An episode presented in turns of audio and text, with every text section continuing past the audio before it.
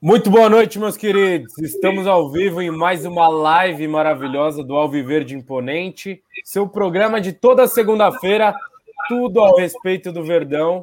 É, e tem bastante coisa para falar hoje, hein? Tem o jogo do fim de semana, tem a rapaziada que está indo para a balada clandestina, tem é, Abel Ferreira, como sempre, tem tudo para a gente falar do Palmeiras que colou também lá em cima na tabela do Campeonato Brasileiro.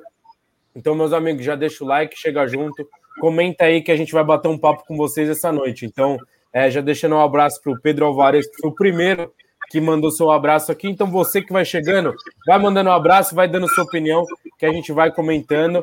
É, Pedrão, muito boa noite. Como é que você está? Boa noite, Caio. Boa noite, Isa. Boa noite, Vitão. É, boa noite aí para todo mundo que está acompanhando a gente. Vamos embora, mais uma, uma edição de programa, mais uma semana. Eu achei que ia ser um pouco mais de paz, né, depois das duas vitórias, mas haja polêmica, né, para falar. Parece que não tem sossego, né? Sim. Vitão, boa noite para você também, meu amigo. Boa noite, olá, senhoras e senhores espectadores. Olá, Isa, olá, Caio, olá, Pedrão. É uma satisfação estar aqui. Gostaria de destacar, para começar assim, com uma coisa boa, Gustavo Scarpa. Olha só, o Scarpa está mostrando serviço aí, mostrando o jogador que a gente esperava que ele fosse desde o começo. Acho que vive a melhor fase desde que chegou no Palmeiras, né? Ganhou uma sequência é. boa, regularidade. Então, vamos falar também bastante de Gustavo Scarpa. Isa, muito boa noite, seja bem-vinda. Que seja o primeiro de muitos, hein? Boa noite, gente. Todo mundo que está aqui, todo mundo que está assistindo. É, hoje tem coisa boa, né? Como vocês falaram, Gustavo Scarpa, William Bigode, mas também nem tudo é um mar de rosas. Temos bastante polêmica para comentar, né? Então, foram uma, foram duas na mesma semana, então acho que hoje vai render bastante. É, vamos lá, é, vamos começar falando do jogo, é, para a gente ficar um pouco mais tranquilo, né? O pessoal ir chegando na live e depois a gente fala do episódio que aconteceu tanto com o Lucas Lima quanto com o Patrick de Paula, é, que foi de uma inteligência raríssima de ontem pelo clandestino. Mas vamos lá. É, começando pelo jogo, primeiro tempo péssimo para mim, achei muito ruim. É, parece que não entrou ligado. É, também 11 horas da manhã é um, é um, horário que não me agrada. Eu também estava com, com, bastante sono, assim, confesso, assistindo o primeiro tempo. E aí, algumas notícias boas é, dos experientes e alguns deles que estavam sendo meio que descartados, né? Felipe Melo, achei que fez uma partida legal como zagueiro.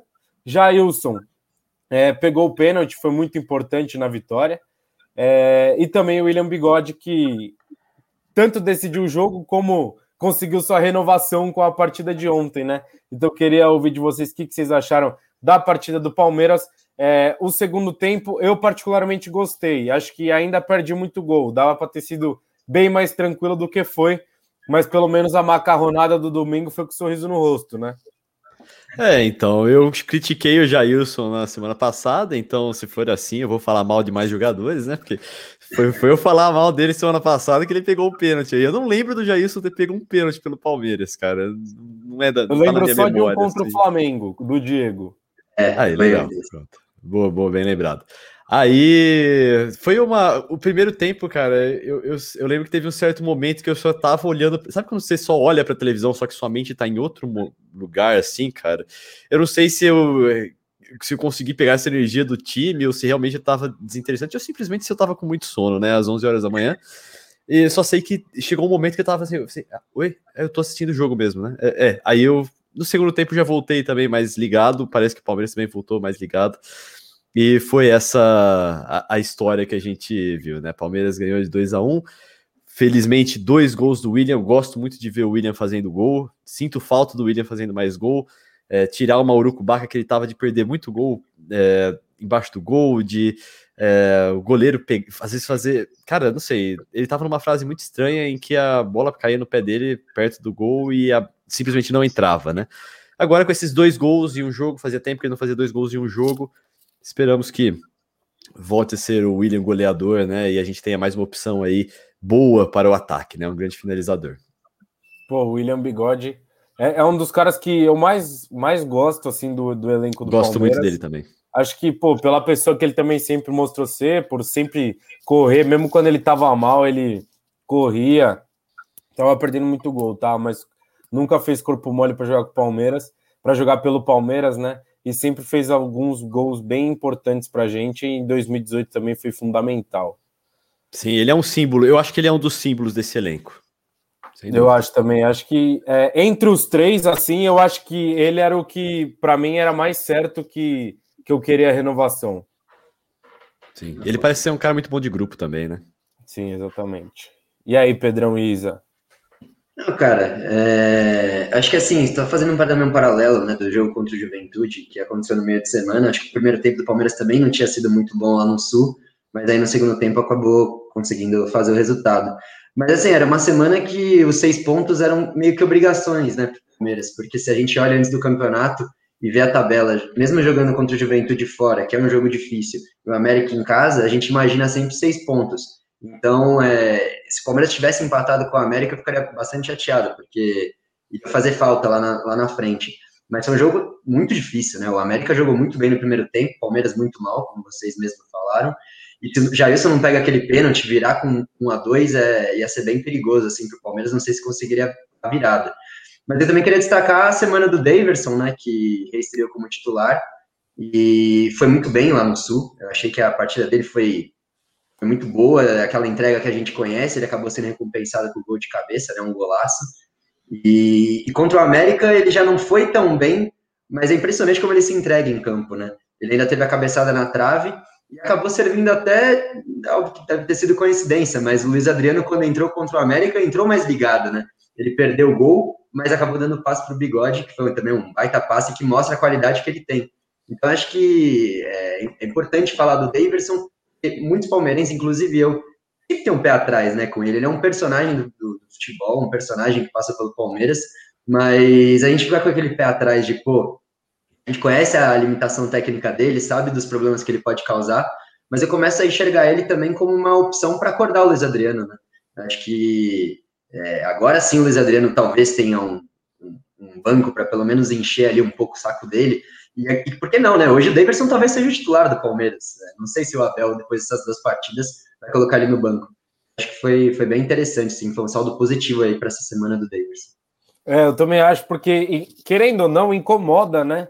Porque, pô, o Luiz Adriano ali ia sair para entrar quem? Pô, o William Bigode, que é um cara que, que não é centroavante, centroavante, é mais um segundo atacante. E o Daverson como centroavante ali mesmo. O Daverson é um cara que, que sai para fazer o pivô é, desvia muita bola de cabeça, diferente do Luiz Adriano, que não, não, não sai do chão. Então, acho que, que foi um saldo positivo mesmo também para incomodar o Luiz Adriano, que eu achei que, concordo com você, Pedrão, que entrou mais ligado é, na partida contra o América, apesar de ter perdido aquele gol, é, fez a jogada do, do gol do William Bigode ali, foi muito importante. E vocês, como é que você viu esse, esses dois confrontos do Palmeiras contra o Juventude, Palmeiras contra o América, os seis pontos garantidos? Bom, dias de lutas e dias de glória, né? O Palmeiras já estava sofrendo bastante, principalmente com essa questão dos desfalques, né? Sofreu bastante com essa questão, principalmente no último jogo, né? No último jogo, é, no banco tinham oito jogadores, então o Abel ele tinha que se adaptar com o que ele tinha em mãos.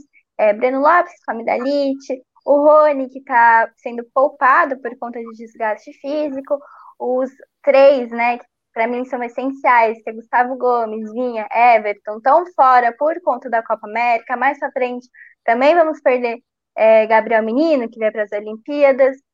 É, eu achei que no primeiro tempo, no jogo contra o América, o, o Palmeiras estava um pouquinho atrapalhado, é, teve aquela confusão com o PK, que ele esqueceu de tirar o piercing. Tudo bem, ele é novo, 21 anos, mas ele joga desde a base, ele sabe que era uma regra essencial.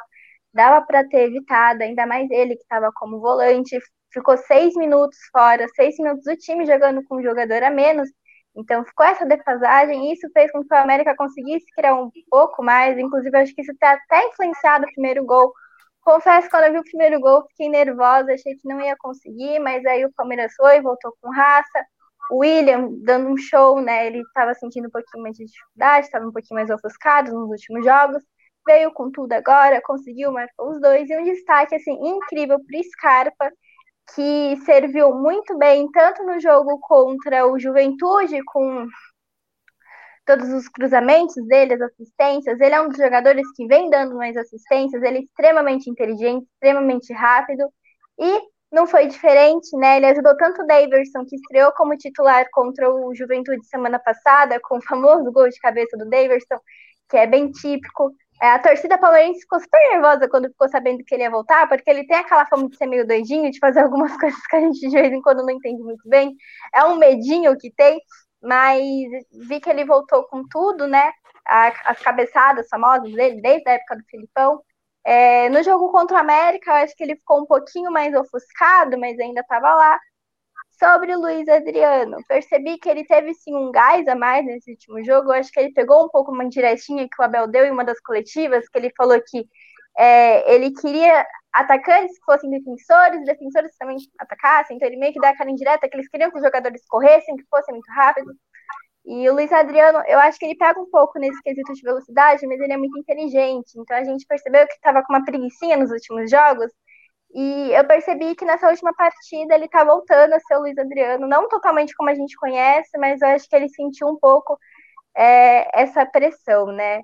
Quanto aos meninos da base, notei que eles estavam um pouquinho distraídos, o PK voltou bastante desconcentrado, né? Ele voltou meio avoado depois que teve aquela confusão do piercing o Gabriel Menino, que teve aquele problema com a gastrite dele, eu não sei se tem alguma coisa a ver com a convocação dele para as Olimpíadas, talvez tenha, mas. Acho que conseguiu... tem outro nome, hein? Será? Fica a dúvida, né? Ele saca meio... é um dos mais citados aí. É, então, a gente fica naquela duvidazinha do, do nada aquilo que tem acontecido, né? E falando agora para terminar sobre Felipe Melo, que vocês é, comentaram, Acho que ele, como zagueiro, fica muito melhor do que como volante. Eu acho que o Felipe Melo ele não tem mais aquele rendimento que ele tinha, por exemplo, em 2018. Ele não tem a mesma rapidez, ele não tem o mesmo, o mesmo porte físico. Então, acho que nem em 2018 ele... tinha. tinha um pouquinho mais, hoje tá mais complicado, né? Então acho que hoje ele fica bem melhor no zago, acho que ele rende bem mais. Eu lembro que a torcida tava reclamando muito dele nos últimos jogos, e eu vi que na última partida ele teve uma desenvoltura melhor. Mas para mim o destaque maior vai ser sim do Scarpa, tanto nesse jogo é, contra o América, quanto no jogo contra o Juventude. É, já vamos. Pode falar, pode falar, Pedrão. Contra o Juventude foi impressionante a partida do Scarpa, né? as assistências que ele deu foi nossa, espetaculares, velho. Jogou muita, jogou muita bola. Eu é, queria é... ver o Scarpa, o Scarpa nesse rendimento dele, junto com o Rafael Veiga com um grande rendimento também, porque o Rafael Veiga ele deu uma sumida de novo, né? É, gente, eu ia falar do Scarpa um pouquinho mais para frente, ia falar do, dos meninos, mas assim, já que vocês entraram no Scarpa, vamos direto no Scarpa agora. É, e aí, se, o, o Vitão comentou a respeito do Rafael Veiga, eu tenho uma opinião de, um pouquinho diferente de todo mundo que vem falando do Rafael Veiga. Eu acho que assim, com a entrada do Scarpa e o Scarpa tendo mais destaque, eu acho que tem muito a ver com o Veiga. É, primeiro que acho que essa é a melhor formação que a gente tem, né? Com os dois juntos, com um volante que preferencialmente, na minha opinião, é o Patrick de Paula, que é um cara que bate de área a área, que é um cara que ataca e marca muito bem. É, mas a gente vai ficar um tempo sem ele, obviamente. E assim, com, com os três atacantes ali, se torna um time bem mais ofensivo. Talvez a gente não consiga jogar assim contra todo mundo, mas assim, se tivesse que escolher uma, uma formação, uma escalação, acho que essa dos últimos jogos vem funcionando muito bem. E aí, assim, o que eu, que eu queria citar do Veiga, acho que o Veiga não vem aparecendo tanto, muito porque até conversei com o Pedrão um dia desses, não tá pisando tanto na área, que era algo que ele fazia mais. Mas assim, eu acho que ele tá potencializando muito a capacidade do Scarpa. Então acho que ele não está aparecendo tanto diretamente, mas indiretamente para o Scarpa jogar, eu acho que ele vem sendo importante. Assim, eu não consigo tirar o Veiga do time titular hoje, é, e nem o Scarpa. Para mim, os dois têm que jogar. Eu concordo absolutamente. É, eu não tinha pensado no Veiga como esse potencializador de Gustavo Scarpa. Mas vou prestar mais atenção nesse, nesse parâmetro a partir de agora. O que eu penso às vezes do Veiga assim é que o Veiga, eu acho que ele tem potencial e ele tem uma identificação com o Palmeiras que potencializaria ele para ser um, um grande ídolo. Eu acho que o que falta nele, às vezes, é essa vontade, mas eu não tô falando assim, ah, eu quero ser o ídolo do Palmeiras, eu sonho em ser o ídolo. Ele fala assim, não, eu vou ser o ídolo do Palmeiras. E aí passa, não é simplesmente no jogo chegar lá e mostrar muita vontade. Isso passa por treinar muito mais, treinar muito mais forte e algumas outras coisas. Eu acho que às vezes eu, eu sinto que o Veiga, ele não tira todo o, o suco do potencial que ele tem, mas que eu acho que ele poderia ser um grande ídolo do Palmeiras, tal, já tem uma Libertadores, né? Eu acho que ele poderia. Ter, já mostrou que tem habilidade, acho que eh, falta, falta um pouco ainda, mas que ele tem esse potencial. Falta depende dele. Pô, é, a história do Veiga no Palmeiras é muito bonita. Para quem não sabe, o avô do Veiga era palmeirense doente, assim, e pediu para ele que um dia ele jogasse no Palmeiras. E aí, quando ele chega ao Palmeiras, ele conta essa história, chora bastante na coletiva. É bem emocionante. Para quem não viu, vale a pena ver. Sim. É, é, bonito mesmo e, cara, eu concordo muito com vocês. Acho que como o Caio falou, acho que o, o, Veiga ele divide muita responsabilidade do Scarpa, né? E às vezes até é, isso que a gente estava falando de estar pisando menos na área, a gente vê o Scarpa pisando, né? O Scarpa, pô, tem jogo, quando sai ele deu 12 chutes no, no, no, gol.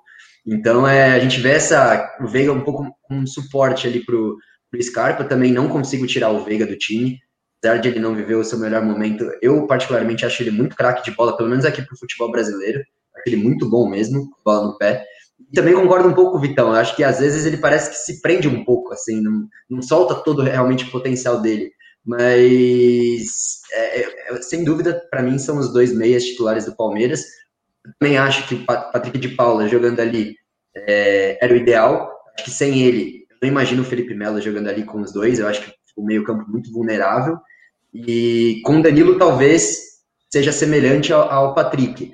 Mas não sei, no, no, meu mundo ideal seria Danilo, Patrick, os dois meias e dois atacantes. Acho que seria o grande teste ali pro, pro Abel. Acho que teria o equilíbrio ideal aí para esse time do Palmeiras. Mas hoje, sem dúvida, esse cara para ver o melhor momento dele do Palmeiras. Ele que já oscilou tanto, né? Aqui, um já queria sair, eu mesmo, já quis a saída dele umas três vezes, já achei que ele era craque de bola umas cinco, mas acho que agora ele tá vivendo a grande fase dele e tem que aproveitar, tem que aproveitar porque ele realmente está sendo muito importante. E vocês, aqui dizer dessa, dessa boa fase do Scarpa aí? Eu concordo com tudo isso. Em relação ao Veiga, é, a gente percebe que ele. Não é que ele não tá criando, ele cria, mas ele cria longe do gol, né? Eu acho que o que seria ideal para ele é estar tá sempre assim, lado a lado com um jogador que tem alguma versatilidade maior, como por exemplo o PK, que tem bastante disso. Sobre o Scarpa, eu concordo muito com isso. É uma relação assim de amor e ódio. Tem época que todo mundo quer ele fora do Palmeiras, que não aguenta mais, e tem hora que ele simplesmente vira assim, ídolo, todo mundo idolatra ele muito. Eu acho que era um jogador, os dois no caso, tem muito potencial. Você percebe que eles honram mesmo a camisa, eles têm garra para jogar. O Veiga, acho que é questão de falta de liberdade, talvez, não sei. Eu acho que dá para trabalhar muito isso ainda nele. Ele é um jogador muito bom, ele teve um, rendimento assim incrível dentro da Libertadores no ano passado, inclusive ajudou a trazer o título, né? A gente não pode tirar esse mérito, ele esteve envolvido assim em várias jogadas. Ele só tá um pouquinho mais longe da área agora nesse momento, mas no Paulista também ele foi muito bem. E sobre o Scarpa, se ele não tá tentando finalizar, ele tá dando uma assistência assim essencial, algo que a gente viu nos últimos dois jogos, que foram assim, na minha opinião, os que o Palmeiras voltou a se destacar dentro desse Brasileirão, que estava mais complicado, não só para o Palmeiras, mas para os times paulistas em geral. Eu acho que os dois têm muito potencial e eu acho que sim, o Scarpa está vivendo a melhor fase dele dentro do Palmeiras. Agora é torcer para ele manter esse ritmo e não oscilar de novo. Mas eu acho que agora que ele pegou o gancho, ele viu que está bem. Eu acho que o Abel faz um trabalho muito legal em cima deles, então acho que a tendência agora é melhorar. Espero eu. Eu tenho medo dele lesionar, cara, porque ele tá numa crescente tão boa. E geralmente, às vezes acontece do jogador tá nesse momento, e a gente fala assim, não, agora vai. E, e, o técnico fala, não, agora eu vou dar sequência e tudo mais. Aí chega lá, sei lá, torce tornozelo. Aí não, fica duas semanas é, fora e volta na tiriça. Não, só um parênteses, que ele tá vivendo uma fase tão boa que contra o América, quando o Abel tira o Vitor Luiz e joga o Scarpa lá pra esquerda, ele cria também oportunidades, né? Ele dá o cruzamento que o Luiz Adriano perde o gol. E realmente até enxergo com, com bons olhos quando o Palmeiras está precisando do resultado, ele jogar ali pela lateral esquerda quando o Vinha não tá. Porque o Vitor Luiz está com muita dificuldade, né, para apoiar. Acho que o Scarpa Sim. ali pelo lado esquerdo também cria bastante, bastante oportunidade de gol. Então, a fase do, do Scarpa é tão boa que a gente pensa duas vezes em querer jogar ele para lateral, né? Porque acaba é. perdendo uma peça importante ali no meio, até contra o CRB mesmo, falei pro meu irmão, puta, tinha que tirar o Vitor Luiz, mas jogar o Scarpa para lateral vai perder o único cara que está tentando ali pelo meio. É, eu sempre fui um dos grandes defensores do Scarpa, de falar, puta, não, acho que uma hora, uma hora o Scarpa vai engrenar, eu acho que uma hora vai engrenar. Mas chegou num momento é, que eu falei assim: não, não dá mais. O Scarpa não tem como. Teve aquele jogo que ele caiu lá na hora de dar o pique. Aquele dia não, lá, você Não assim, engrena nunca mais. Eu falei, pô, não, não dá, não tem como tal. E agora, finalmente, acho que é, ele vive uma fase muito legal no Palmeiras. Ainda assim, tem duas coisas que me incomodam absurda. Na verdade, uma coisa que me incomoda absurdo no Scarpa é que ele quer tentar chutar todas as bolas no ângulo. Se ele, se ele tentar mirar no gol, ele vai fazer sei lá quantos gols na temporada, porque é, ele é um cara que finaliza bem, só que eu acho que ele tem esse problema. Ele quer finalizar todas as bolas no ângulo. Então, assim, contra o CRB, ele tirou umas 5, 6 para a esquerda e mandou por cima lá, em cima do ângulo. Em cima do ângulo. Pô, tem dia, meu, que você fecha o olho e você dá no meio do gol e dane-se. Se desviar em alguém, é gol. Se o goleiro falhar, é gol. Então, assim, acho que isso, isso é um negócio que, que me incomoda e algo que me incomodava antes, mas que agora ele não tá fazendo tanto, é que ele cortava para o meio quando ele recebia na ponta direita, e aí nem ele sabia se ele cruzava ou se ele chutava. Então ele mandava aquela meia bomba no meio, que nem o atacante conseguia chegar e a bola também não ia na direção do gol. Mas ele parou com essa. Então agora tá melhorando. E aí eu tô escutando bastante comentarista é, falando isso. Eu queria saber a opinião de vocês a respeito disso. Scarpa é o melhor jogador do Palmeiras no ano? Vou falar temporada, né? Porque o ano é, 2021, é temporada, temporada, é temporada, é. temporada. É, o que vocês acham? Tava tentando pensar aqui. Eu também, eu me pegou de surpresa é, aqui. É, cara, é difícil avaliar, porque assim, no Paulista, a gente poupou o time, né, praticamente. O time reserva e o Scarpa foi um dos principais jogadores é, desse, dessa equipe reserva do Palmeiras, então ele foi muito bem. Na Libertadores, é, a gente tem o, o Rony, né, que é insubstituível, ele é o homem Libertadores. Agora, no brasileiro, é, eu acho que é o Scarpa mesmo, né, porque só, só com esses dois últimos jogos ele já tem ali quatro assistências, e, enfim, acho que sim, pode-se dizer, pode dizer que sim. Acho que o Scarpa, é, por enquanto, é o melhor sim da temporada do Palmeiras. Cara, pelo fato de nenhum outro nome vir à minha mente, posso concordar. Sempre tem, né? Tipo o Everton, é, Gustavo Gomes. É. Mas acho que vale sim esse crédito pro, sim, pro Scarpa. Essa moral, né? Pode crer. É, eu concordo. Eu acho que depende muito do campeonato. Se a gente for olhar, olhar assim, nível Libertadores, eu sempre vou falar que é o Rony. O Rony é um jogador assim, extremamente rápido. Eu não sei o que baixa nele quando é jogo de Libertadores, que ele joga muito, muito. E isso tem muito mãozinha de Abel Ferreira no meio. Eu lembro que antes do Abel ninguém suportava o Rony. Ele entrava, todo mundo rezava um terço com ele em campo. Ele mudou totalmente minha concepção depois que o Abel chegou. Então, assim, olhar a nível de Libertadores, Rony. Olhar a nível de Brasileirão, hoje eu vou falar que é o Scarpa. Mas por quê? Porque a gente ainda não viu muito o Gustavo Gomes jogando, tá na seleção. O Everton também. Talvez eu mude de ideia. Não sei, mas por enquanto vou falar que é o Scarpa também. Vamos lembrar bastante desse episódio da gente falando do Scarpa agora, porque eu, eu vou falar de novo. Eu acho que a gente ganha Brasileirão esse ano, sem, sem sacanagem. É, pra, porque no final, às vezes a gente esquece de quem construiu os resultados, né? Os três pontos são os mesmos agora e para o fim do campeonato, né? Às vezes a gente esquece de jogadores que foram importantes na trajetória, mas que não jogaram a, a, os jogos finais, né? Eu lembro muito bem, da, sei lá, 2016, o Cleiton Xavier foi bastante importante pro, pro título do Palmeiras. Teve jogos Sim. que ele foi importante, que ele garantiu o resultado. Contra o Corinthians mesmo, ele fez gol. É, e aí chegou no fim, e a galera nem lembrava bem do Cleiton Xavier, né, que estava naquele time. Então vamos lembrar agora, Scarpa está sendo determinante para a gente ganhar esses pontos. É, porque os do começo normalmente acaba esquecendo, né? Vai lembrando só no final. Sim. Cleiton Xavier também fez um, um gol importantíssimo contra o Inter lá é, aqui em São Paulo, no Allianz, que o Cuca é o jogo até da corrente, que os é. caras se fecham no meio-campo depois que acaba o jogo e tal, mas esse negócio é bem importante para lembrar. E aí, Vitão, você falou do Campeonato Brasileiro, né? Só para passar para o pessoal aqui, é, o Palmeiras é quarto lugar, tá? Com 10 pontos. Em primeiro lugar é o Atlético Paranaense com 12, Fortaleza e Bragantino. Vamos combinar aqui que nenhum dos três vai ficar nem entre os quatro? Ah, eu tenho minhas dúvidas sobre o Bragantino, hein, cara. Eu acho que o time deles é bem ajeitadinho. Eu acho que a gente tem que começar a olhar o Bragantino não como um time que vale três. Que, quando a gente perde, sei lá, perder para o Bragantino não é três pontos jogados fora. Não é, cara. O Bragantino já é um time que dá um trabalho, que é um time que se estruturou ah, conforme os últimos anos, os últimos meses, e acho que eles conseguem brigar por uma vaga de Libertadores, sim.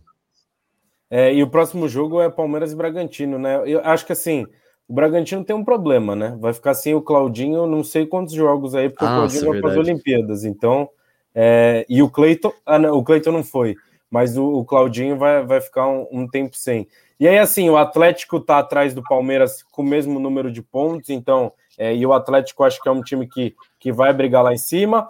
O Flamengo, que é outro que eu imagino, tá com, com seis pontos, né? Mas aí o Flamengo também tem dois jogos a menos, por, porque se a gente quiser entrar nessa discussão, que os jogos do Flamengo foram anulados porque eles têm é, jogadores convocados. Só eles que têm jogadores convocados. Então vamos, vamos passar. E o São Paulo, que é um dos times que eu acho que, que bateria lá em cima, tá com dois pontos lá embaixo. Então, assim, é legal também a gente ver que o Palmeiras tem um, um início de campeonato bom, melhor do que teve é, em 16 e 18, né? Por incrível que pareça.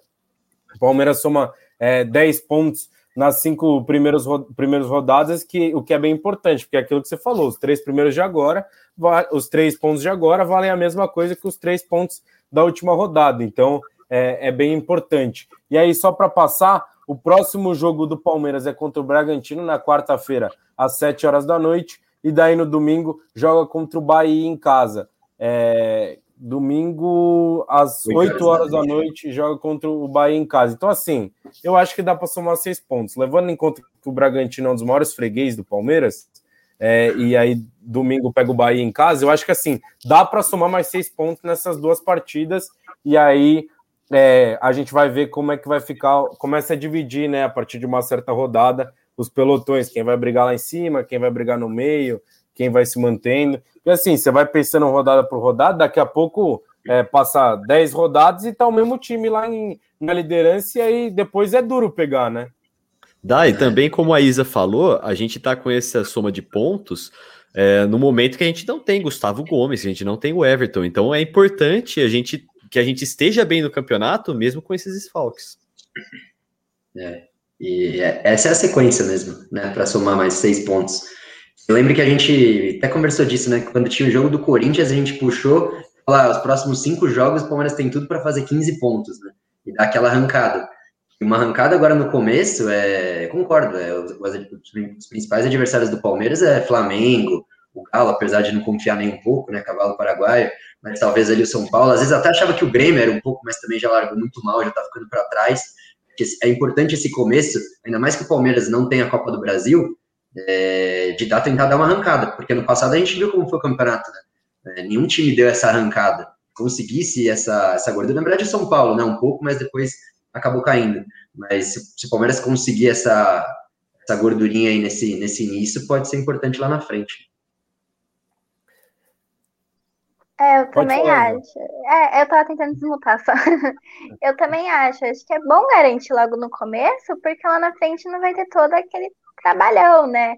E é bem o que você falou. Não, já, o Palmeiras já tá sem a Copa do Brasil. Não tem mais aquela desculpa de, ah, eu vou valorizar um campeonato em troca do outro. Tudo bem pensar isso quanto a Libertadores. Mas não tem mais essa desculpa. Não é igual no ano passado, que chegou numa situação que estava disputando três campeonatos diferentes num espaço de tempo muito curto. É, na questão desse jogo contra o Bragantino. Acho que vai dar um pouquinho mais de trabalho, porque o Red Bull tá vindo forte, né? Até então era o time paulista que estava vindo melhor. Mas eu acho que o Palmeiras já tá voltando, assim, já tá pegando gás, já tá ganhando nível bom. Acho sim que consegue garantir. Tem um pouquinho de medo de falar isso e acabar zicando, mas eu vou na sorte. É, em relação ao Bahia, Bahia teve um começo de campeonato bom, mas já perdeu o gás, né? É, ainda mais que é um jogo em casa. Se continuar é, com a garra, fico preocupada um pouco com essa questão dos desfalques, mas eu acho que dá para garantir sim. E eu acho que é essencial. E também pensar lá na frente, quando essa questão que eu falei antes dos desfalques não estiver mais acontecendo, principalmente questão de Everton e Gustavo Gomes, que para mim são assim, os maiores nomes da equipe. Always. Oh, só para mandar um abraço para o Valdemar, que está aqui, para o Eduardo, para o Pedro. É, para Giovana, rapaziada, chegando em peso aqui na live, mandando é, bastante comentário. e o Pedro até fala, Cleiton não ter sido convocado é uma notícia horrível para o Red Bull Bragantino, porque muita gente não gosta, né? Do, do... O, o Romeo Nichols está por aqui também. É, então, assim, é... vamos falar do, dos meninos. Ainda não, não quero entrar na, na questão da, da, na questão da, da festa clandestina. Só, só, posso. A gente pode, pode falar pode, um pouco de, de Daverson? Só, só um pouquinho. Pode, um vamos, assim, vamos falar de vamos Daverson. Vamos falar de Daverson.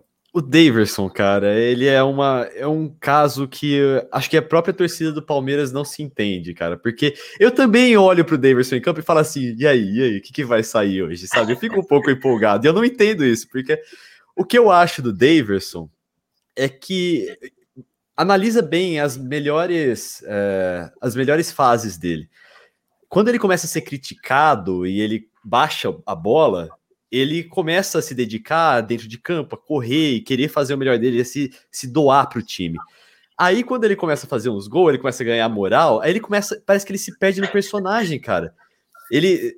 Pode perceber que sempre que ele faz aquelas grandes cagadas, e eu tô falando, tipo, aquelas cenas ridículas, ele se jogando, ou querendo arrumar briga, ou alguma coisa do tipo, ou simulando alguma coisa, é sempre quando ele tava na fase boa, quando ele meteu alguns gols, sabe? É, pelo jeito, a gente não pode dar. Sabe aquele amigo que, se você dá muito, muita abertura, muita intimidade, ele fica chato? Parece que o Davidson é isso aí. A gente não pode dar muita moral para ele. Parece que quando ele tá com a. tá com a. tá com a, a, a, tá assentado, vamos dizer assim, né? Não tá voando, falando assim, pô, Davidson, é você, estamos contando com você. Quando ele acha que ele tá sem moral, parece que ele é melhor. Eu não entendo isso, cara. Nossa, acho que a dupla mais, mais chata para você marcar assim, se fosse zagueiro, é Rony e Davidson, porque é, são caras que não param, os caras enchem Nossa, o verdade. saco o jogo inteiro. Porque, assim, o que o Daverson enche o saco dos caras é brincadeira. Ele pula daqui, empurra dali, faz 50 faltas no jogo, sobe de cabeça, disputa a bola com o cara, se joga no chão, reclama, fala, provoca, sai dando risada. Então, assim, o Daverson por si só é o personagem, mas acho que é basicamente isso. Não pode dar muita moral, senão o cara fica se achando demais, né? E Sim. aí é, porque assim, a gente não pode reclamar que o cara não, não se doa dentro de campo. Isso é isso, a gente vai falando que não é mentira. Ele corre igual um louco lá. Até, nossa, ele foi puxar um contra-ataque contra o contra o, o América, que ele dominou, puta, aí alguém passou tal, aí ele ajeitou o corpo, virou o jogo no peito do cara do América, o cara saiu com a bola sozinho, não tinha um cara do Palmeiras lá. Essa, essa eu xinguei ele, viu? Não, eu, eu, cara, eu tô controlando aqui minha risada. O Vitão definiu bem, velho, como que é o Davidson, né? Mas eu, sinceramente, acho que ele é o cara mais louco do mundo do futebol, velho. Porque, assim, ele, quando ele veio aqui no Palmeiras, é, eu acompanhei ele no Instagram também, né? E aí você acaba sabendo da vida pessoal dele também. E, cara, você vê como ele é maluco da, da cabeça. Mas eu achei que era só aqui. Depois que ele voltou lá pra Espanha, não é possível, ele estava causando lá também. Então, é, realmente, ele é, ele é um personagem e eu sinto muito isso, cara. Apesar de amor e ódio a ele, sempre quando ele entra eu falo, pô, eu queria que o Davidson fizesse um gol. Na, testada, dele, na, na testada contra a Juventude, acho que foi um dos gols que eu mais vibrei no, nos últimos três meses. Ele é... Nossa, é, ele, é... Pedro Alvares, ele tatuou a taça de 2018 em 2021. É, não, ele chegou no Palmeiras, quando ele Eu voltou, sabia. pisou no CT, ele tatuou o brasileiro de 2018. Não, ele tava namorando, sei lá, oito dias com uma mina, e ele fez uma tatuagem dela. Não, ele não tem a, não tem a menor condição. O Davidson é um puta personagem, não dá. Ele é. Ele é completamente doido. O Davidson ele é serelepe. Eu não sei se vocês chegaram a ver, um pouquinho antes de anunciarem. É, é serelepe, é isso. É, um pouquinho antes dele de anunciarem, né, que iria voltar para o Palmeiras e tudo mais, chegou a viralizar um vídeo dele se jogando no chão, do nada. Ele tava no meio do campo, ele só se jogou. Assim, ele é um jogador desengonçado, mas ele tem raça, ele honra a camisa, até o cabelo. Não sei se vocês lembram, em 2016, ele jogando vários jogos com o cabelo pintado de verde. Então, ele é um jogador que eu acho que a gente tem que ter um pouquinho de cuidado. Quando ele tá bonzinho da cabeça, é, tomou o remedinho dele, como eu brincava falando antigamente, eu acho que ele ajuda ele é muito rápido. Então, acho que essa questão da velocidade dele acaba ajudando bastante, né? A questão das cabeceadas dele acaba ajudando bastante. Mas é aquele jogador que a gente tem que olhar com um pouquinho de cautela, porque o que eu falei, ele é doido. Ele é doidinho, doidinho, tantando a cabeça. Então, cuidado, né? Não, sempre, com cautela. Esse vídeo foi o seguinte: ele entrou, acho que foi aos 45 do segundo tempo, o time dele tava ganhando de 2 a 0 Aí puxou no contra-ataque, sofreu uma falta. O cara nem encostou nele depois. Depois que aconteceu a falta, ele se jogou no chão. Aí já cola, igual aconteceu no Palmeiras. Cola uns caras para mandar ele parar e levantar. Tipo, porra, tá ridículo, levanta. Aí ele, não, não, e sai gritando com os caras. Não dá. O Davis. E aí ele conseguiu ser. Acho que ele foi expulso, tomou amarelo. Tipo, ele entrou aos 45, mano. Conseguiu fazer isso. Cara, Outro dia, perguntaram no story pra ele. Não sei se vocês viram isso, tipo, falando que ele era craque. Aí ele falou: Não, craque não sei, o craque é o Messi, o Neymar, o Cristiano Ronaldo, não sei quem, não sei quem, e o Lucas Lima. Então, mano, genial, genial. Ele, ele, não dá, acho que. É... Fala, Pedrão. Não, a gente consegue fazer, acho que um programa só de história dele. Né? É, é surreal esse cara. Esse cara é surreal. Não, só queria fazer um, um parênteses que essa tatuagem aí que ele fez da taça do brasileiro. A gente podia passar né, o número de algum tatuador, né? Porque não sei se vocês viram a tatuagem, parece que ele que desenhou. Muito esquisita, velho. Muito esquisito. Eu vou ver se eu acho aqui a tatuagem. E outra, ele tem a tatuagem de, do nome de 12 amigos na canela, né? O, o Pedro Álvares estava falando aí. Sim, sim. É dos brothers dele. Né?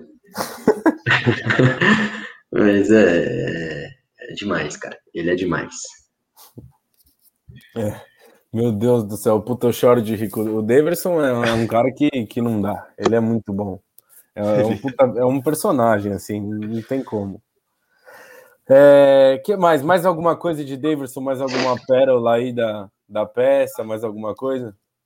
Ah, eu, eu gosto muito de lembrar daquele de uma comemoração de gol que ele, os caras estão se abraçando, ele chega para abraçar, passa por chão. cima do grupo e cai do outro lado. Cai, cai por cima. É muito chão. bom esse vídeo, cara. Eu tô lembrando dele na minha cabeça, tô chorando de rir, cara. É, mas, cara, uma coisa, uma coisa sem zoar ele é, ele tem estrela, hein? Ele não faz, ele não faz muito gol, ele não é goleador. Mas ele já fez uns golzinhos importantes. Ah, né? Ele aposentou o Bressan, não sei se vocês lembram disso. Não, não, não esse jogo ele tava inspirado no Pacaembu, né? É verdade, ah, é meteu, verdade. Meteu dois golaços, meteu dois golaços, velho. É, acho que foi quanto? 2x0, 3x1? Acho que não, não lembro o placar, só sei que ele aposentou o Bressan. Foi 2x0, 2x0, dois gols do Davidson. 2x0, dois dele, né? É. Sim, exatamente. Achei a tatuagem aqui. É, vamos ver se eu, se eu consigo colocar ela para a rapaziada ver. Espera aí. É, vou compartilhar a tela aqui só para a gente mostrar rapidinho a tatuagem. Ah, e sobre, Davidson. rapidão, sobre o Davidson, parece que ele é um cara muito legal, tá ligado? Tipo, eu vi uma história de uma vez ele encontrou um cara na rua, chamou o cara para entrar no restaurante e comer junto com ele, tá ligado? Sei lá, ele parece um cara de muito coração bom. É só que é, como, a, como a Isa falou, é meio maluquinho. Nosso menino maluquinho. Apareceu aí? Nossa, fez zoado. Ai, tá de falar, falar mal de tatuagem é foda, cara. É foda. É foda. Vamos, não, não tá terminado ainda, gente. Aí, vai, ainda vai Já terminar. era para lançar essa tatuagem faz tempo, mas assim que pisei na minha casa, impossível não fazer essa tatuagem do Deca de 2018, campeão do Brasileirão. É figuraça, mas é, é do bem. Davidson é um cara do bem, então.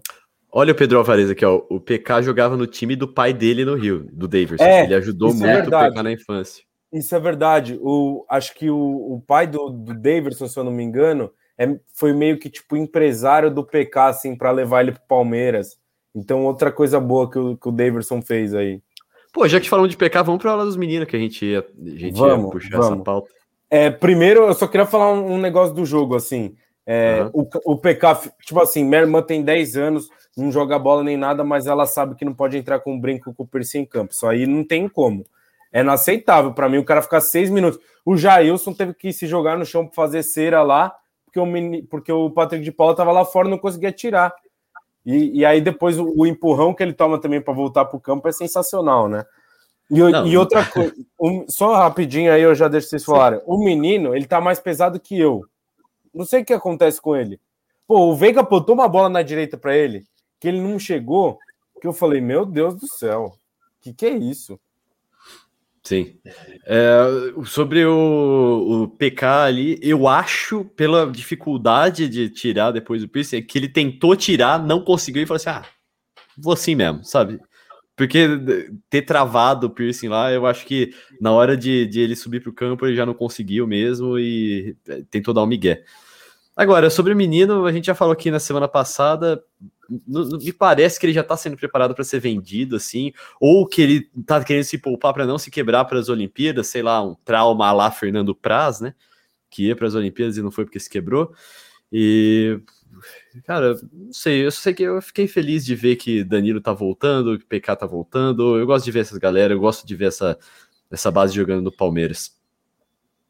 É, torna o Palmeiras mais leve, né? É, Sim. Que, que, o Palmeiras conseguiu essa tríplice coroa muito por causa né, desses, desses meninos que já, já venceram muito na base e agora estão no, no, profissional. O pecado lance do brinco realmente é inacreditável. É, acho que até agora que o Vitão falou isso, até pode ter sido, né? Ele foi tirar antes do jogo e em cima da hora viu que não estava conseguindo e falou, ah, vou ver se eu dou um miguezinho. Mas é inaceitável, cara. E ficar seis minutos lá, como, como a Isa trouxe né, no, no começo do programa, o Palmeiras tomando sufoco ainda. O Jair tem, tem que simular é, é lesão pro, pro cara voltar, é, é inaceitável. Por um momento até imaginei que o Abel fosse tirar ele. Passou ali cinco minutos, eu falei, ó, o Abel vai, vai sacar ele e falar, ó, fica aí no banco então com seu piercing, porque porque não dá. E do menino também não consigo entender. Fiquei feliz agora de ele voltar sendo titular, né? Dois jogos seguidos, contra o Juventude ele foi, e agora contra o, o América. Sinceramente, eu não gosto muito dele aberto ali na, na ponta, naquela segunda linha. Eu acho que ou ele tem que ser testado como segundo volante, ou como, como lateral, talvez até mais agora como lateral, que ele está sendo convocado é, para a seleção dessa forma, mas realmente está pesado.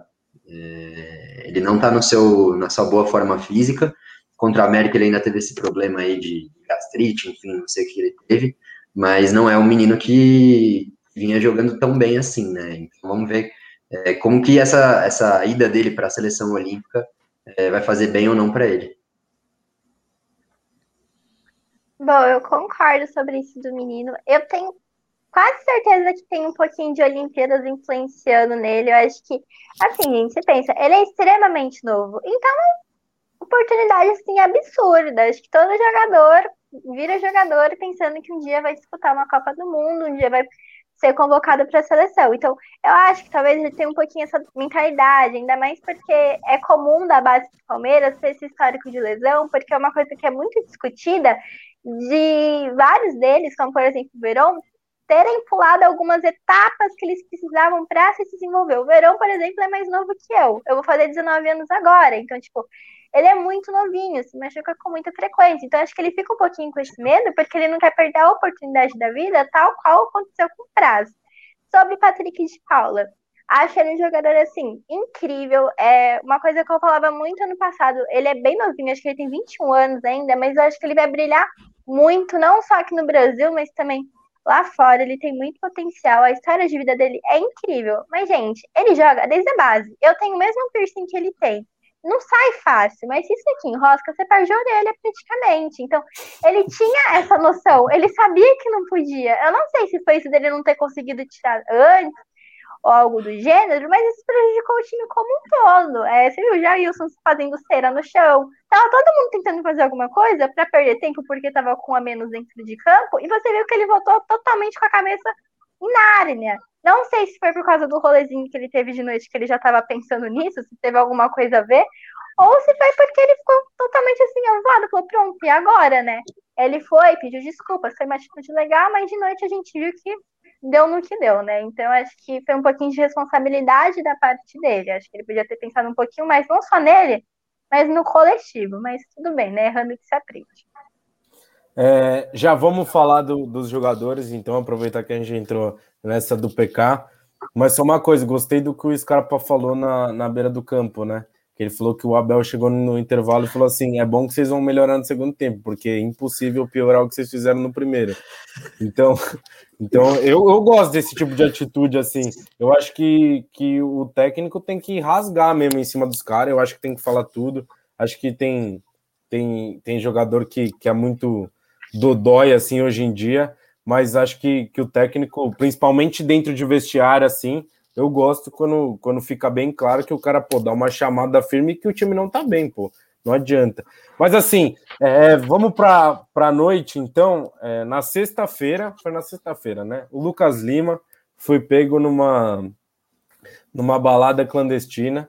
E aí, se ele nunca tinha escutado, só lido, que era para ele sair do Palmeiras, acho que na sexta-feira ele escutou umas 560 mil vezes lá, porque o que os caras falavam era você vai sair do Palmeiras, você vai sair do Palmeiras, e aparentemente é o que realmente vai acontecer. A princípio, o que me parece é que o Lucas Lima não joga mais pelo Palmeiras. E aí você fala, pô, é um. É um. É, é a grande oportunidade de rescindir o contrato, ou de tipo, falar pro cara, pô, não dá mais, já era, Deus, você não entregou nada. E aí, assim, dois dias depois, o, o Patrick de Paula, que querendo ou não, um dos principais jogadores do time, que já tinha feito uma cagada de manhã, é pego numa balada clandestina também. E aí, assim, pô, o que mais pega para mim de verdade é a burrice. Eu acho que assim, não tem como o cara é, sai dois dias depois que o cara do mesmo time dele foi pego. Cara, isso aí não existe. Esses caras, eles moram numa puta casa, velho. Você quer sair, você quer fazer qualquer coisa. Se você enfiar 300 caras dentro da sua casa, ninguém vai ver. Ninguém vai falar nada. Assim, tipo, eu acho que assim, é, é uma burrice sem tamanha. Para mim, o ponto e o que eu bato na tecla é, que pega mais para mim é a pandemia. Eu acho que assim, se não tivesse em pandemia, eu particularmente não estaria falando nada do Patrick de Paula ter ido para balada ou de qualquer jogador ter ido para balada. Para mim, o, o, ponto é: foi para balada, faz o que quiser fora do campo, qualquer um e tal, mas assim, você vai chegar no jogo e você vai jogar bola. Não adianta também você ficar saindo e chegar no jogo e não jogar. Beleza, vai sair, vai. Quase todo mundo na vida já foi trabalhar de ressaca. Então, assim, mas no dia seguinte, você faltar, ou você chegar atrasado, ou você não entregar, seu chefe vai te jantar lá, e aí você vai ter que escutar. E é a mesma coisa que acontece. Se o cara quer sair, quer ir pra balada, quer fazer não sei o quê, beleza, pode ir à vontade. Agora chega no campo e joga. Agora, assim, no momento que a gente vive, eu acho que assim, esses caras também tem que ter um pouco de, de noção. E aí, pô, o que, que os caras vão ganhar indo para esse lugar? A única coisa que eles têm é a perder de serem descobertos lá e, mano, tomar uma multa, sendo que o cara foi feito de exemplo dois dias antes aí. Então, assim, acho que, que é uma burrice sem tamanho, acho que é uma falta de noção, uma falta de, de inteligência absurda que eu não consigo entender. E assim, já para emendar e depois deixar tudo para vocês, é, eu sou completamente contra o que a torcida organizada faz, tá? É, na, na, porta do, na porta dos lugares, até porque assim, se os caras estão lá, é porque eles estão fazendo a mesma cagada que o Patrick de Paula, né? Que é indo no rolê clandestino sem máscara, sem porra nenhuma. Então, assim, para mim, é, e assim, é, eu acho o, o Paulo Serdão um dos maiores babacas da história do Palmeiras, se é que a gente pode colocar ele num bolo de Palmeiras. Então, é, ele ficar entregando jogador, ele ficar falando esse monte de coisa, para mim tem muito a ver com a questão política, é ano de eleição, e assim, eu não quero induzir ninguém a nada, mas é, tem alguma coisa na minha cabeça que fala que, assim, eu acho que a Leila tem alguma coisa a ver com algo que está acontecendo lá dentro, porque ela banca a torcida organizada, isso não é segredo para ninguém, ela banca carnaval dos caras, dá dinheiro a rodo, e assim, ela vai disputar a próxima eleição. Então os caras estão numa caça às bruxas, desesperada, à toa, fazendo um monte de nota imbecil, caçando jogador em tudo quanto é lugar. Eu não estou entendendo por quê. Bom, é, eu queria só falar que saiu a, a, versão do Patrick de Paula e segundo ele, ele não era, não era uma balada clandestina, ele estava num restaurante, restaurantes estão abertos, né, com, uhum. com, os protocolos e tudo mais, e eu não duvido da versão do Patrick de Paula porque a postagem do Serdan também falava que Rony, Breno Lopes e Gabriel Menino estavam juntos e eles não estavam. Então, se ele falou que esses estavam e era uma balada clandestina, então se um era mentira, o outro também pode ser eu, sim, também sim. pode é, ser é legal, então, falar também da, da versão tá. do atleta.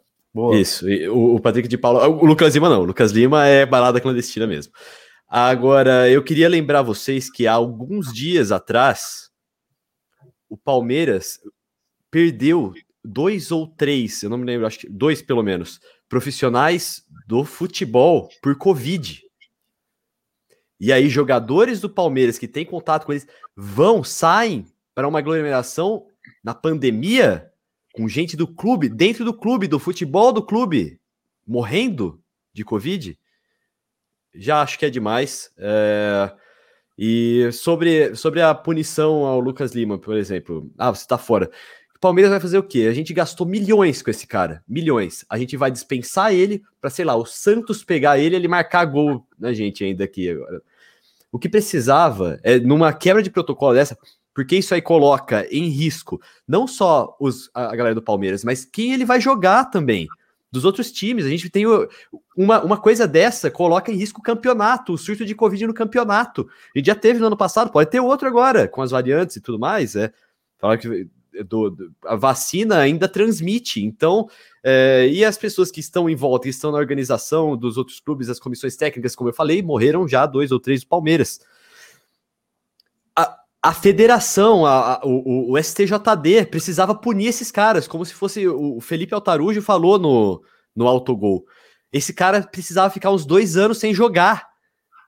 O Palmeiras não pode simplesmente se desfazer dele assim para ele daqui duas semanas estar em outro time. Esse cara precisa ser punido pela, pela federação. Sair do Palmeiras é um presente dele. A gente já deu milhões para ele. Ele nunca jogou nada. Ele vai continuar jogando e com os milhões que a gente deu para ele. A gente precisava de uma punição severa que vem de um órgão acima do Palmeiras. Ô, Vitão, só assim coisa... como Assim como Arboleda e Gabigol também precisavam. Então, eu falei, acho que na época eu participei, eu não lembro se foi de um debate RC ou de algum programa aqui da Rede Contínua, mas o que eu falei foi o seguinte: é, lá na NBA os caras fizeram a bolha e tal, e os caras tentam seguir um, um protocolo muito certinho. Então, assim, o cara foi pego descumprindo, a, a, própria NBA, a liga, vai lá e põe o cara com não sei quanto tempo fora. E aí, Isso. assim, o cara vai perder jogo de Libertadores? Foda-se. O cara vai perder jogo de não sei o quê? Dane-se. O cara é o melhor do time? Dane-se. Então, assim, é, se a CBF. É, isso sobre o Lucas Lima é independente, é independente do que ele fez em campo. Sim, e, e, assim, é, todo mundo que for comprovado, assim, que for pego, o Gabigol no, no cassino, se for comprovado que o Patrick de Paula estava na balada, o Arboleda na balada, não sei quem na balada, assim, pô, você pega e nem que seja é, um mês de punição, assim, você fica, vai, vai ficar 14 dias separado, você vai poder treinar depois, beleza, mas assim, você não pode ir para jogo em um mês. Aí o, o, coisa, o, o Patrick de Paula, sei lá, perde um jogo de Libertadores, Vamos ver se vai continuar saindo. O Palmeiras vai perder o cara? Vamos ver se o Palmeiras vai, vai assim, deixar, né, bem entre aspas, que o Palmeiras não tem controle do que os caras fazem fora, mas assim, se não vai ser, ser uma multa maior. Porque, pô, o Lucas Lima ganha, mano, um milhão por mês, quase 40% da multa dele, o que, que é para ele? Nada, velho. Vamos dar nada no bolso dele, os 40%. Então, assim, eu, eu concordo com você nessa. Acho que a federação tem que estipular um, uma multa, uma punição severa para os caras, porque assim, jogador de futebol também tem que seguir os protocolos da mesma forma como seguem os outros países, como seguem as outras ligas, senão, pô, nunca vai voltar ao normal. É, eu acho que é bem por aí, cara. Vocês falaram tudo, na real, que eu, que eu penso. É, começando essa ideia, eu nem gosto muito desse assunto, para falar a verdade, porque parece até que vira revista de fofoca, né? Porque foi o que o Caio falou e eu eu assino embaixo, pelo menos é, pelo que eu penso. O que, eles, que, os jogadores fazem fora do campo, é, a gente não tem nada a ver com isso. Aquilo, o, o, a responsabilidade deles é acordar no dia seguinte, treinar e jogar bem do, no, nos jogos que, que ele for escalado. Mas como a gente vive num momento de pandemia, é óbvio que a gente tem que falar que foi responsabilidade. Até eu também gosto de usar a palavra burrice, principalmente do Patrick de Paula, é inacreditável. Ele, dois dias depois, ainda mais depois do que aconteceu, ele pediu desculpa ainda em rede social no lance do brinco, e aí aparece, enfim, se é bar, se é balada, se é restaurante, enfim, ele estava sujeito a isso. É, responsabilidade, tá errado, torcida completamente errada, cobrando lá os caras também sem máscara, não tem razão nenhuma. Toda razão que talvez eles tivessem, eles perdem nesse, com essa ação, com essa atitude. E esse caça às bruxas também concordo. É, Parece que agora o trabalho deles é fiscal de jogador, né? Porque agora os caras estão em todo lugar vendo o que os jogadores estão fazendo também. Não dá para entender, e aí posta a nota, e depois eles veem que eles falaram besteira, apagam a nota e não falam mais nada. É, realmente é uma. O Serdão uma... apagou o vídeo, né? Exato, é, é, tudo errado. Todo mundo tá errado nessa história. E eu só queria acrescentar um único ponto é, de tudo isso que vocês falaram, é, só para não estender muito. e falar a mesma coisa, que é, mais uma vez, mais um caso acontecendo com o Palmeiras, é uma bagunça dentro do clube, e novamente ainda não tem um pronunciamento do nosso presidente Maurício Gagliotti, totalmente omisso, e acho que é reflexo também desse Palmeiras sem... É, parece que ano de eleição começa a perder identidade, né? Não sei, parece que o Gagliotti também já largou tudo. Não dá para entender, porque é, uma coisa é, é, é, perder uma final ele não fala nada, daí perde duas, perde três, agora casos de indisciplina e também não, não aparece, sinceramente não dá para entender. Não, e aí assim, vai acabar o próximo jogo, que é na quarta-feira, e aí os caras vão encher o saco do Abel na coletiva, né? Vai 10 perguntas, de 10, 7 vão ser a respeito disso. E aí ele vai ficar puto, ele vai mandar um recado ou outro para a diretoria, vai falar não sei o que, vai dar uma resposta um pouco mais grossa, e aí os caras vão falar: ah, tá vendo português, não sei o que, é, ficar puto. Perdeu o jogo ainda? É, então, porque o, o Maurício Gagliotti não vem falar. Pô, se ele chega hoje, dá uma coletiva e fala assim: ó, é a partir de agora, os caras que forem pegos, não sei o que, acontece isso, isso, isso, porra. Acabou, ninguém ia falar mais nada. Ia perguntar todo mundo para ele, que é o presidente do clube, que é quem tem que responder. Mas não, vai esperar na quarta-feira, aí vão ficar enchendo o saco do Abel. E aí o Abel dá uma resposta atravessada, porque ele fica puto, porque ele não tá lá para falar disso, ele tá lá para falar do jogo. E aí acontece isso. Ou então ele manda. O, ele caga pros caras da imprensa e manda o auxiliar dele, e os caras ficam enchendo o saco. Ah, porque o Abel não vai na coletiva, não sei o quê. Mas, bom, Isa, pode falar. Bom, é basicamente isso, né? A diretoria simplesmente sumiu e não é de agora. O Gagliotti tomou chá de sumiço, ninguém sabe por onde ele anda. A última declaração que ele deu foi para falar de uma sala de troféu. Entendeu? Então é bem complicado. Como que você quer cobrar atitudes de jogadores, sendo que nem a diretoria tá em cima disso e vai jogar tudo nas costas do Abel, que você falou. E 10 perguntas, 7 vão ser sobre isso. É, sobre a atitude deles. Lucas Lima, ele se ele já não estava contente com o ranço que a torcida estava dele antes, inclusive criaram um site contando quanto tempo falta para ele sair do Palmeiras, agora não sei mais o que ele quer. Se isso não servir de mensagem suficiente para ver que esse cara, ele já não faz nada dentro de campo, fora de campo vai ainda faz besteira.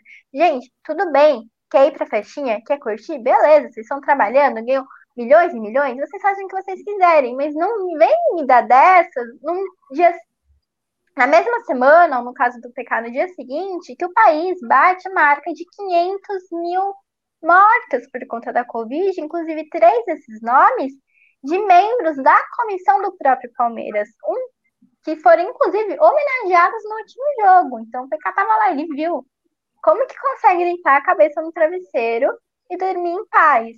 Eu ainda não vou falar tanto assim do PK, porque eu vi a declaração dele, diferente do Lucas Lima, não comprovaram que aquilo era realmente uma balada, o que que era. É, achei errada a abordagem da torcida? Achei. Acho que, como ele mesmo disse, violência não é a chave para isso. Outros jogadores tiveram atitudes semelhantes, inclusive o Felipe Melo, mais de uma vez, e não teve todo esse é, repúdio, toda essa perseguição, ameaças, igual o menino está sofrendo. É, mas podia ter tomado como exemplo, né? Ele mesmo, ah, foi o restaurante, tinha necessidade, sabendo que na mesma semana tinha dado uma polêmica sobre essa, sabendo que a torcida tá fazendo essa vista grossa, não precisava, gente. Se tem como evitar um conflito, evita, é consciência. É, tudo bem, a gente tem que separar sim o que acontece dentro de campo e o que acontece fora. Mas numa situação como essa, atitudes, agora dando um, um foco maior para o Lucas Lima, refletem exatamente a situação dele dentro de campo. Ele não tá jogando nada eu tava, não sei com quem que eu tava conversando, que fez até um cálculo brincando, falando que se for pegar os gols que ele fez, assim, nos últimos jogos, se você colocar ele para jogar meia-noite, ele vai fazer o primeiro gol dele às oito e meia da noite do mesmo dia, se ele jogar sem parar. Entendeu? Eu recebi isso no WhatsApp, eu não sei nem de onde que veio, mas eu rachei o bico, porque é verdade, gente. É exatamente assim. Entendeu? É uma situação complicada. É uma situação difícil. A gente ri de desespero. Não tem como. É, eu tô rindo só, só essa informação conseguiu te dar o um sorriso de, dentro desse assunto que é completamente pesado, né? É pânico, gente. É desespero. Não tem como. Agora, torcer. Eu vi até fazendo no Twitter bolão de quem vai ser o próximo jogador que vai a quarentena. Gente, não tem como isso. Ah, é porque vai dar multa. Beleza, legal. Agora, em vez de um milhão, ele vai receber 700 mil. Parabéns, gente. Pelo amor de Deus, eu não faço isso em cinco anos trabalhando, entendeu? Ele faz em um mês, com multa. Imagina se não tivesse. Então, acho que tem que, ser, é, tem que ter um pulso firme, sim da diretoria, entendeu? E não jogar tudo nas costas do Abel, coitado. O cara tá surtando, já tá longe da família, ainda tem que aguentar essa pressão. Você vai sentir mesmo quando ele cansar de tudo isso, receber uma proposta melhor e falar, ó, beijo de luz, tô indo embora, entendeu? Então, eu acho que a diretoria é completamente envolvida nisso e falta sim responsabilidade por parte dos jogadores.